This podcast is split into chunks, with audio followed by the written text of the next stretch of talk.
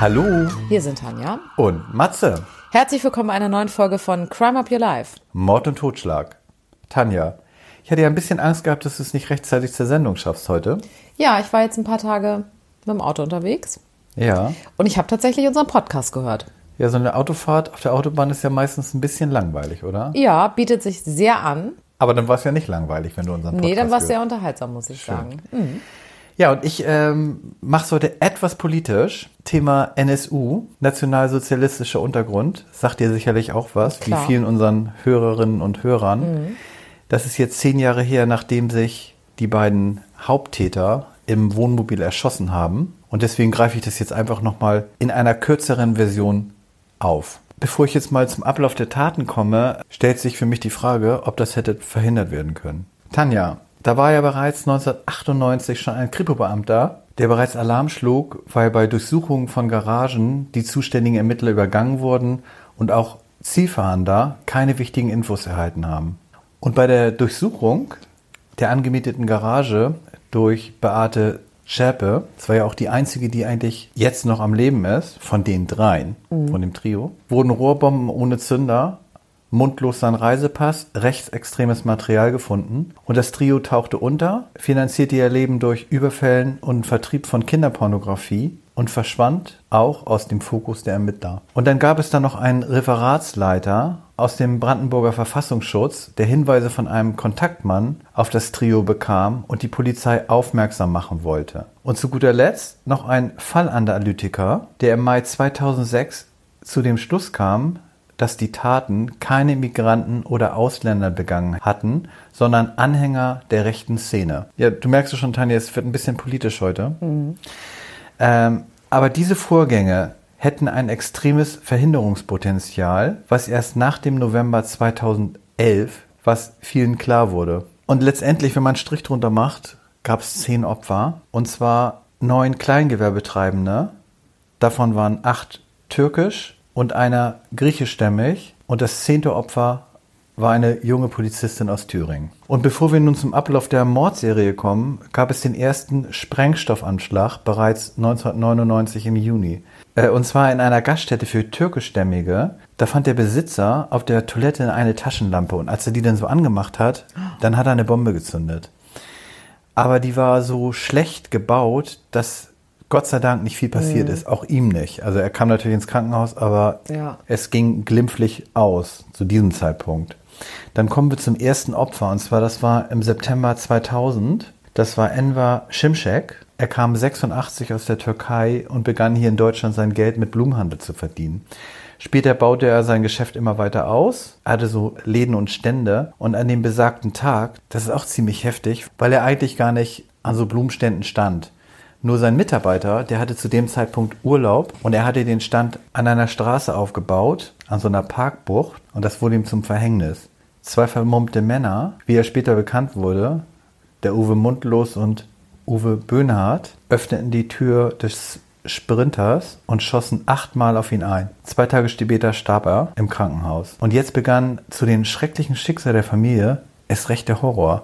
Das fände ich auch so richtig heftig, weil die Familie, Freunde und Bekannte, die waren jetzt erstmal Hauptverdächtige des Mordes, weil davon ausgegangen worden ist, dass es eine Rachetat war. Und dann haben die auch noch so ganz linke Tricks angewandt, die Ermittler.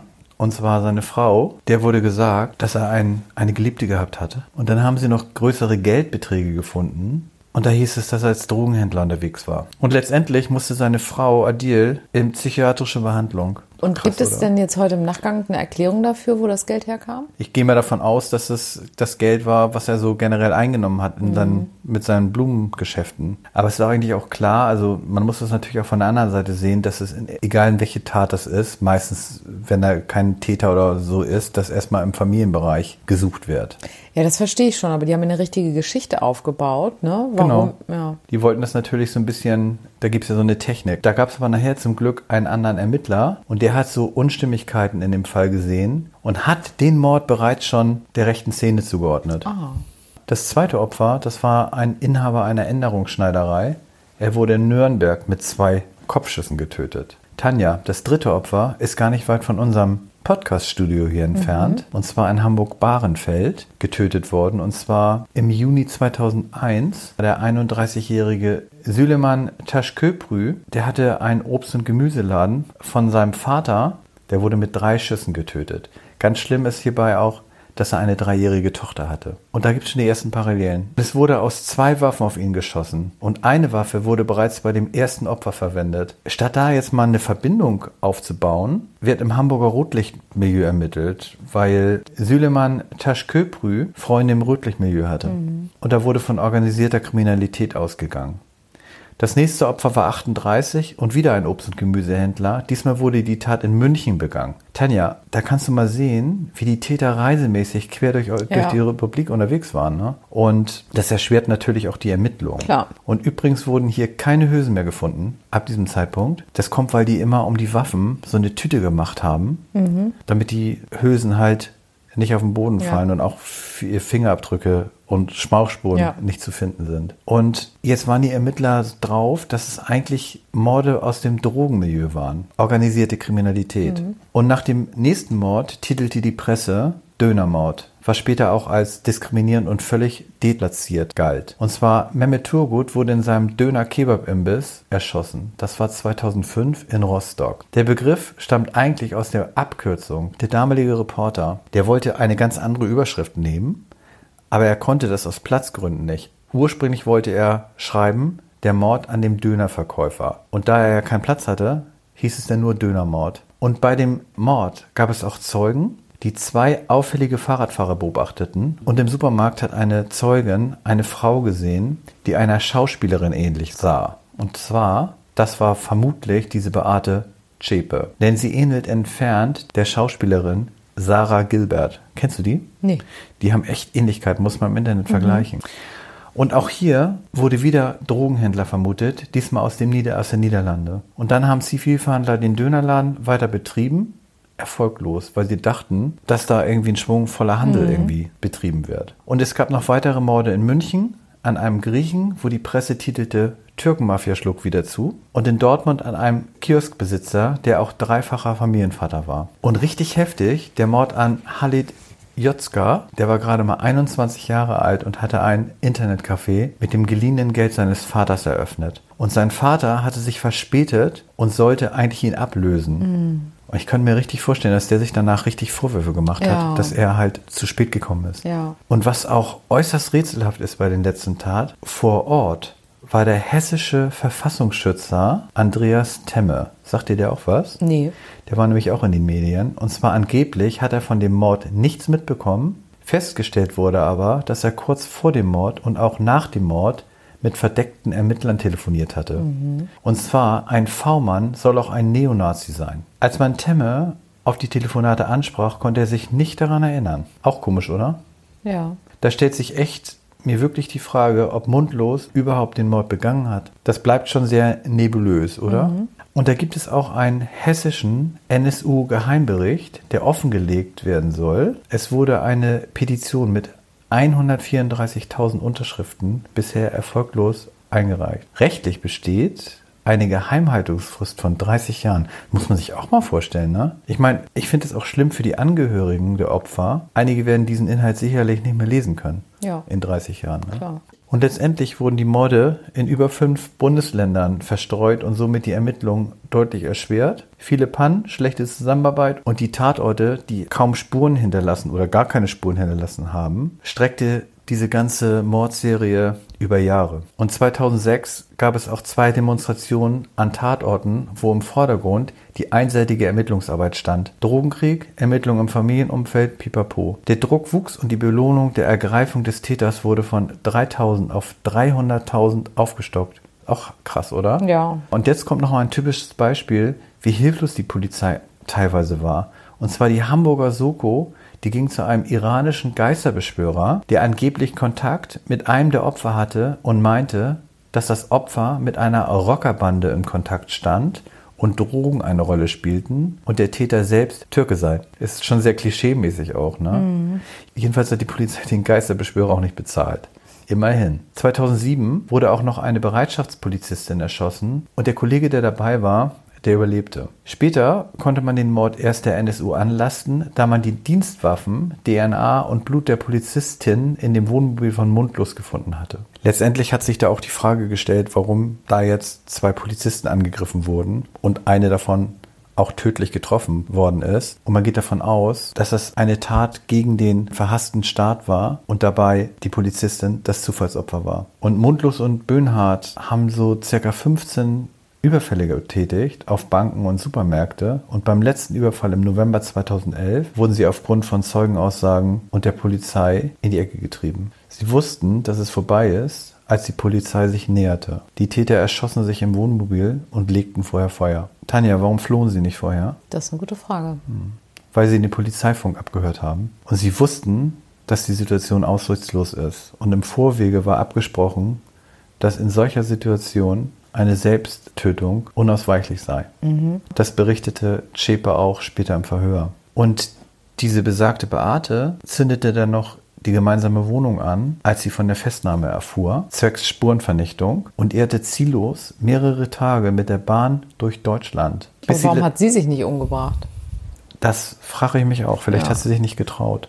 Ja. Ich weiß es nicht. Jedenfalls, letztendlich hat sie sich am 8. November 2011 der Polizei gestellt. 2018 wurde sie wegen Mittäterschaft bei der Ermordung von zehn Menschen zu lebenslanger Haft verurteilt. Aktuell ist sie 46 Jahre alt. Tanja, da gab es natürlich noch weitere Mittäter, die verurteilt wurden. Das würde jetzt aber den Rahmen etwas sprengen, deswegen wollte ich den Fokus jetzt auf dieses Trio setzen. Ich war heute mal etwas politischer unterwegs, ganz anders als man mich so kennt. Aber ich fand das eigentlich heute mal einen ganz guten Anlass dafür, weil die Tat ja jetzt vor zehn Jahren beendet wurde. Mhm. Ja, Tanja, jetzt den Übergang zu deinem Fall finden ist, glaube ich, nicht so einfach. Ja, in dem Fall mache ich doch immer einen harten Cut einfach. Genau. Und ich komme dafür mit einer typischen Geschichte für uns um die Ecke. Okay. Würde ich mal so sagen. Obwohl mich ja diese ganze NSU-Geschichte, muss ich sagen, privat auch immer sehr interessiert hat. Und ich das ganz gut fand, jetzt nochmal so ein bisschen fokussiert auf die Taten ne, ja. zu hören. Und wenn man da weiteres Interesse hat, weil es ist natürlich ein bisschen komplexer, als wir also das wir hätten hier. ja bestimmt drei Stunden daraus machen genau, können. Genau, ne, dann kann man das ja nochmal nachlesen. Bei mir geht es nach Oklahoma zum 22.07.2015 und um 23.30 Uhr klingelt das bei der Polizei. Und dran ist Daniel Beaver, ein zwölfjähriger Junge. Und was er gerade noch schafft zu sagen ist, mein Bruder greift unsere Familie an. Oh. Dann hören die Polizisten am anderen Ende noch eine andere Stimme. Sie hören, dass da Gewusel ist und dann ist die Leitung auf einmal tot. Ich finde, das ist schon wie in einem Film. Ja, ich stelle mir jetzt auch gerade so vor. Man kann sich das richtig vorstellen. Ja. Und daraufhin haben die Polizisten natürlich sofort versucht, aufgrund der Nummer eben zurückzuverfolgen, wo dieser Anruf herkam. Und sie haben relativ schnell eben die Familie Beaver ausfindig gemacht und haben versucht, den Vater anzurufen. Es ging aber keiner ran. Und daraufhin ist die Polizei sofort zu dem Haus gefahren und draußen war überall auf der ganzen Veranda Blut. Und dann haben die Polizisten sich langsam der Tür genähert und dann haben sie nur so ein ganz leises Hilfe gehört. Oh. Und daraufhin sind sie sofort rein und haben die 13-jährige Crystal blutend auf dem Boden gesehen. Das war die Schwester von dem Daniel Beaver. Und das muss man sich mal vorstellen, die hat noch Hilfe rufen können, wenn auch sehr leise, obwohl sie einen Schnitt komplett am Hals hatte. Also jemand hatte versucht, sie zu töten. Kehle aufzuschneiden. Kehle aufzuschneiden, genau. Ja. Und auch am Rest des Körpers hatte sie viele Stiche. Und was fanden die Polizisten noch? Sie fanden David, den Vater, 52. Tot? Tot mit 28 Stichen. April, die Mutter, 42, mit 48 Stichen. Daniel, wir erinnern uns, der Anrufer, lag dort tot durch 21 Stiche. Christopher sein siebenjähriger Bruder und Victoria, seine fünfjährige Schwester, ebenfalls tot durch 21 bzw. 23 Stiche. Die Crystal hatte ja tatsächlich überlebt, obwohl ihr eben so schwere Verletzungen zugefügt wurden. Und im Schlafzimmer fand man tatsächlich noch die zweijährige Autumn und die hat während der Tat geschlafen und ihr ist nichts passiert. Hast Glück gehabt. Ja. Und die Polizei hatte ja jetzt am Telefon diese Information gehört, mein Bruder greift unsere Familie an. Und die Polizei hat sich ganz langsam durch das Haus bewegt, weil sie hatten ja diesen Anruf bekommen und sie wussten jetzt ja nicht, ob vielleicht einer der Täter sich gegebenenfalls sogar als Opfer tat. Ja, also was gibt's ja auch. Ja. Die Crystal war ja im Krankenhaus und hat ja diese Tat überlebt. Und sie war natürlich die perfekte Zeugin und konnte diese schreckliche Tat dann tatsächlich aufklären und erzählen, was da passiert war. Sie konnte erstmal ganz schnell Bescheid geben, dass das ihre beiden Brüder waren, Robert 18 und Michael 16. Und was passiert war, das erzähle ich gleich. Die waren auf jeden Fall rausgelaufen aus dem Haus und hinter dem Haus war ein Wald. Mhm. Und da sind sie dann so ein bisschen umhergeirrt und die Polizei hat die richtig schnell gefunden. Warum die jetzt nicht noch weiter geflohen sind, frage ich mich bis heute. Als man jetzt wusste, dass es die beiden Brüder waren, hat man natürlich erstmal ihre Zimmer durchsucht und man hat auf einer Festplatte alle ihre Pläne gefunden. Und dazu muss man sagen, dass der grundsätzliche Plan war, sowas wie das Columbine-Massaker durchzuführen, ne, wo die Täter damals durch die Schule ja. gelaufen sind und, und dort die Kinder eben getötet haben. Und die beiden Brüder hatten sich eigentlich vorgenommen, ein Auto zu klauen und erstmal fünf völlig zufällige Opfer zu erschießen und dann an unterschiedliche Orte zu fahren und da weiter zu schießen und dann an dem Tag 50 Menschen zu töten. Das war einfach so ein Ziel von denen. Wie und kommen die auf so eine Idee? Das ist eine gute Frage. Ich komme da gleich noch mal ein bisschen zu das eigentliche Ziel von dem Robert, der so ein bisschen als Anstifter eigentlich gilt, der war ja auch der etwas ältere, war mindestens 500 Menschen zu töten. Und ich sag mal, die Familie zu töten war, ich will jetzt nicht sagen ein Zufall, aber war eher eine, und das finde ich so heftig, pragmatische Entscheidung gewesen. Und zwar hatten die sich ursprünglich vorgenommen, die ganze Familie im Schlaf zu töten. Und warum? Ich hatte ja erzählt, dass sie so eine große Anzahl an Menschen töten wollten. Ja. Dafür benötigten sie Munition. Die haben sie im Internet bestellt. Und weil sie wussten, in den nächsten Tagen kommt die Munitionslieferung, wussten sie, ihre Eltern werden dann herausfinden, was sie vorhaben. Ja. Und deshalb haben sie dann aus diesem pragmatischen Grund, dass ihr Plan nicht durchkreuzt wird, sich entschlossen, die Familie im Schlaf zu töten. Und warum das nicht funktioniert hat, lag im Grunde an Crystal, denn Crystal hatte nicht geschlafen an diesem Abend und war in das Zimmer der beiden gekommen und hatte gefragt, was denn los sei. Ja. Das hat in dem Moment den Plan durchkreuzt und dann hat der Robert gesagt, komm doch mal mit ins Bad, ich muss dir da was zeigen. Und hat sie dahin gelockt, weil er ihr da die Kehle durchschneiden wollte dann. Ich hm. sag mal in Anführungsstrichen spontan. Dadurch, dass sie aber nicht sofort gestorben ist, konnte sie schreien und dadurch sind alle anderen wach geworden. War so ein richtiger Dominoeffekt, ne? Genau. Mhm. Und somit ist deren Plan eben schiefgegangen und sie konnten letztendlich die Familie nicht im Schlaf umbringen, sondern faktisch waren alle wach und sie haben dann einfach auf die eingestochen. Mhm. Und bei 48 Stichen, 28 Stichen, da merkst du ja auch, das war, die waren völlig im Rausch irgendwann. Ja, wollte ich gerade sagen. Genau. Und was jetzt der Grund überhaupt dafür war, ist nicht ganz so leicht zu sagen. Der Robert hat zwar ein Geständnis abgegeben und eben den Plan nochmal aus seiner Sicht erzählt, aber die Informationen zu dem Motiv kommen eher von Dritten. Also die Nachbarn haben immer die Familie als sehr, sehr zurückgezogen beschrieben. Die Kinder wurden auch zu Hause unterrichtet, das heißt, die sind nicht zur Schule gegangen, ne? also mhm. gar keine sozialen Kontakte. Die Nachbarn kannten nicht mehr die Namen der Kinder, die haben die auch erst durch die Medien erfahren, weil diese Familie wirklich so ab von allen gelebt hat. Und die Crystal, die ja die überlebende Zeugin ist, hat eben gesagt, dass ihr Vater verbal und körperlich sehr, sehr aggressiv war und die Eltern im Grunde ihre Kinder gehasst haben und die Kinder somit in keinem gesunden und liebevollen Umfeld aufgewachsen sind.